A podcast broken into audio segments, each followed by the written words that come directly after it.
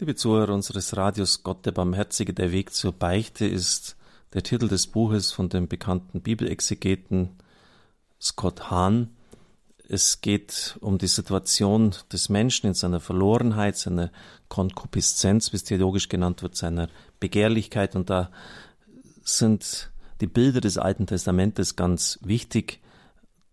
Die Herausführung aus Ägypten, aus der Sklaverei wird geistlich gedeutet als den Weg, den der Christ zu gehen hat, in der Freiheit des Glaubens.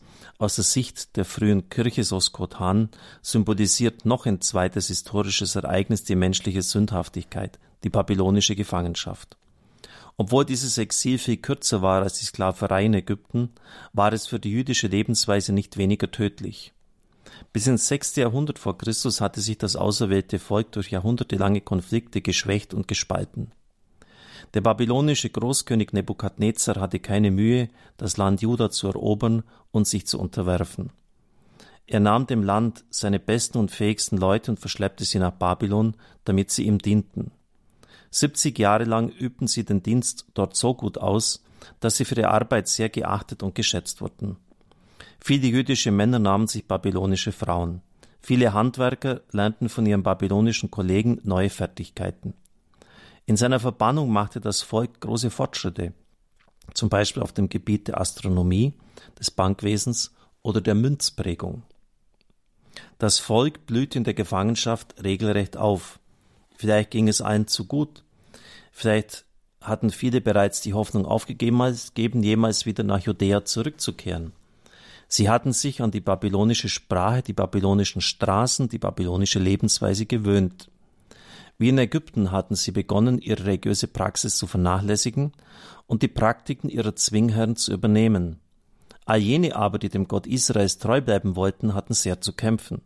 Sie stellten sich unter einen Fluch, falls auch sie sich an die Verhältnisse in der Gefangenschaft zu sehr anpassen sollten. Psalm 137, 5 folgende. Bonnie M. hat das übrigens auch gesungen, By the Rivers of Babylon.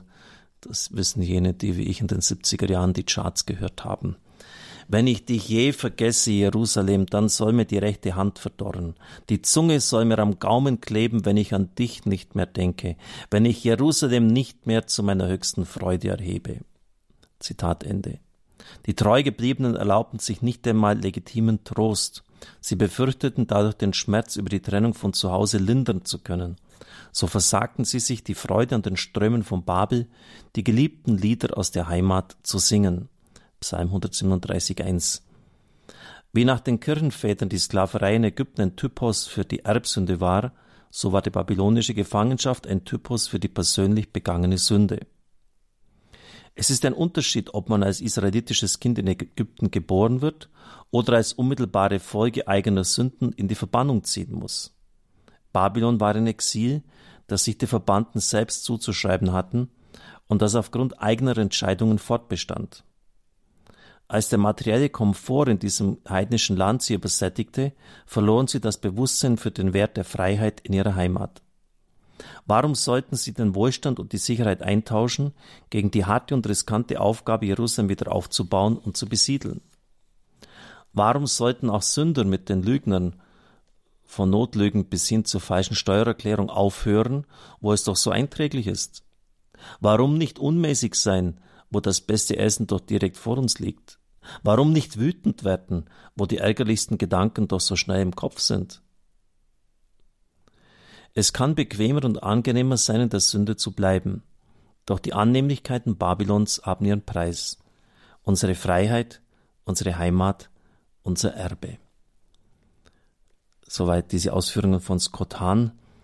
Ich weiß nicht, inwieweit man das so allgemein behaupten kann, wie er es tut, denn es gibt ja bei Ezechiel 37 auch diese Vision der Knochenebene, wo der Seher Knochen auf einer Ebene zerstreut liegen sieht, die ausgebleicht sind von der Sonne und dann der Geist Gottes erst wieder Leben in sie hineinbringt und die Israeliten sagen, wir sind wie diese ausgebleichten Knochen, unsere Hoffnung ist verschwunden, unsere Hoffnung ist dahin. Also so ganz rosig wird diese babylonische Zeit dann auch nicht gewesen sein. Klar, für jene, die treu geblieben sind, war es natürlich eine ganz harte Prüfung. Gegenkräfte. Und dann zitierte Jakobus 4,4, Ihr Ehebrecher wisst ihr nicht, dass Freundschaft mit der Welt Feindschaft mit Gott ist? Wer also ein Freund der Welt sein will, der wird zum Feind Gottes. Zitat Ende. In der Welt leben wir gleichsam wie in der Verbannung. Das dürfen wir nicht aus dem Blick verlieren. Wir dürfen nie vergessen, wer wir sind, woher wir kommen und wohin wir gehen. Wir leben auf der Erde, aber für den Himmel. Wie das auserwählte Volk müssen auch wir den Götzendienst, der in uns verblieben ist, zum Sterben bringen. Und wie die Gefangenen in Babylon müssen wir uns nicht nur sündhafte, sondern in gewisser Weise auch legitime Vergnügungen versagen. Denn in der Falle der Welt können diese leicht zu Ködern werden. Je mehr wir uns von weltlichen Gütern anziehen und gefangen nehmen lassen, desto mehr werden sie uns von Gott wegziehen. Deshalb hat Jesus seine Jünger das Fasten gelehrt. Deshalb haben sie auch nach seiner Himmelfahrt gefastet. Deshalb ist die Selbstverleugnung immer ein Kennzeichen wahren Christseins gewesen, das jedes Jahr im Zentrum der 40-tägigen Fastenzeit steht. Deshalb konnte Jesus in den Seligpreisungen sagen, selige Armen, selig, die ihr jetzt hungert, selig, die ihr jetzt weint, selig seid ihr, wenn euch die Menschen hassen und aus ihrer Gemeinschaft ausschließen, wenn sie euch beschimpfen und in Verruf bringen um des Menschensohnes willen. Das war ein Zitat aus der Feldrede. All dieses Unheilvolle, sagt er, ist ein Grund zur Freude. Wir dürfen nicht übersehen, dass Seligpreisungen dieser Art eine Art Schocktherapie waren. Selbst nach 20 Jahrhunderten christlicher Predigt und Prägung stellen sie noch immer eine radikale Umkehrung weltlicher Werte, eine normative Inversion dar, entsprechend dem Opfer der heiligen Tiere Ägyptens. Das heißt, sie stellen unsere Vorstellungen auf den Kopf. Instinktiv empfinden wir es als Fluch, wenn wir arm, hungrig und traurig sind oder verleumdet werden. Doch Jesus stellt all diese Zustände als Zeiten des Segens dar. Das Leiden lehrt uns die Loslösung von den Gütern dieser Welt und befreit uns somit zu den Gütern des Himmels.